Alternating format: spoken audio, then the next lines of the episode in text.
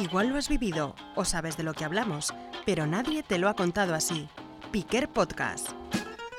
Nadie dijo que fuera fácil. El podcast de educación más allá de la enseñanza. Capítulo 4. Pequeño gran hombre. Pequeño gran...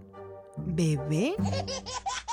Tengo un adolescente de 15 años en formato, en formato bebé, en formato niño pequeño y, bueno, que ha estado pues, durante mucho tiempo en encefalograma plano académicamente y perdido sobre todo en su esfuerzo. Muchas veces pienso que es como cuando tú empiezas a ir al gimnasio, te va súper bien, vas con una amiga, de repente tu amiga ya deja de venir, te quedas solo, dejas de ir y tus músculos se quedan, que es que no puedes ni moverte.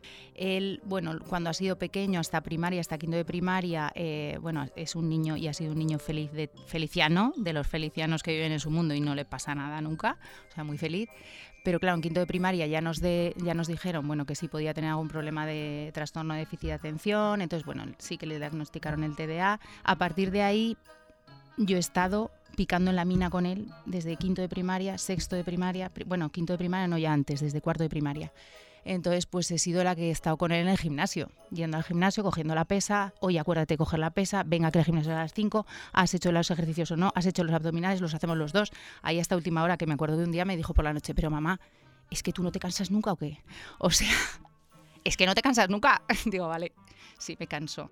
Todos necesitamos avanzar. Entonces llegó un momento que en, primero de la ESO, cuando ya empezó a entrar en la adolescencia, fue como, ni de coña te pones conmigo aquí, ni de coña te sientas. Es que no quería ni que me acercara, ni que abriera la puerta. Entonces yo ya se me cerró esa puerta totalmente el colegio mm, pues fue viendo que, el crío lo estaba pasando mal, pues los trabajos de grupo, pues no entregaba bien las cosas, no se centraba en clase, no estaba atento.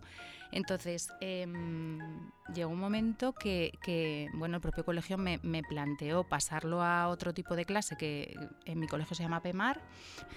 Eh, ¿Qué pasó? Que es una clase más reducida, pero em, el nivel baja mucho, mucho, mucho, muchísimo, el esfuerzo muchísimo, el ejemplo de alrededor es mm, bastante nulo.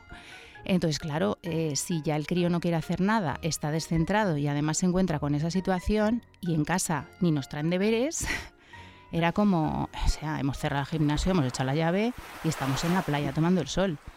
Y el pequeño gran hombre comenzó a crecer yo a mitad de curso, bueno, ya empezaba a oír lo de, mm, me ha dicho el tutor que voy a repetir, me ha dicho el tutor que voy a repetir, me ha dicho el tutor que voy a repetir, yo, bueno, pues, pues, pues sí, pues acabará repitiendo, claro.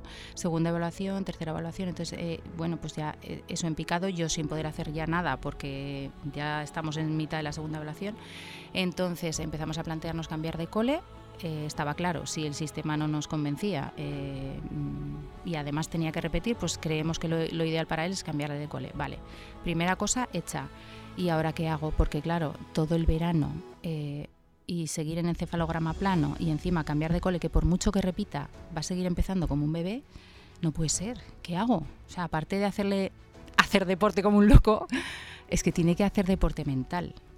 Entonces, ¿qué hago? ¿Me arremango y me pongo a lidiar con él y a mover la puerta y a ver, ¿sabes? Y a que salga a que salga volando cualquiera de los dos. No. Entonces, bueno, pues yo había oído hablar mucho de, de la academia, de Academia Piquer y yo qué sé, pues no sé en qué momento me vino a la cabeza y dije, pues voy a, voy a probar esto porque, porque es que hay que probar lo que sea, es que lo que sea. Mi hijo va de 9 a 5, pero de repente un día sale y como no ha hecho lo que tiene que hacer, se queda hasta las 7, bendito sea Dios. O sea, hay alguien que se está interesando porque haga algo más y que pues ayer pues hablamos siempre un rato por la noche antes de meterse a la cama y no sé cuántos, no sé qué, y ese rato de llevarle a la academia, de volver, me da para mucho también, me viene muy bien. Y, no sé cómo fue que le dije, bueno, pero dime algo que... Y me dice, es que mamá, es que ahora ya sé cuando me empano en clase, es consciente. Y entonces eh, tengo que volver. Pero es consciente.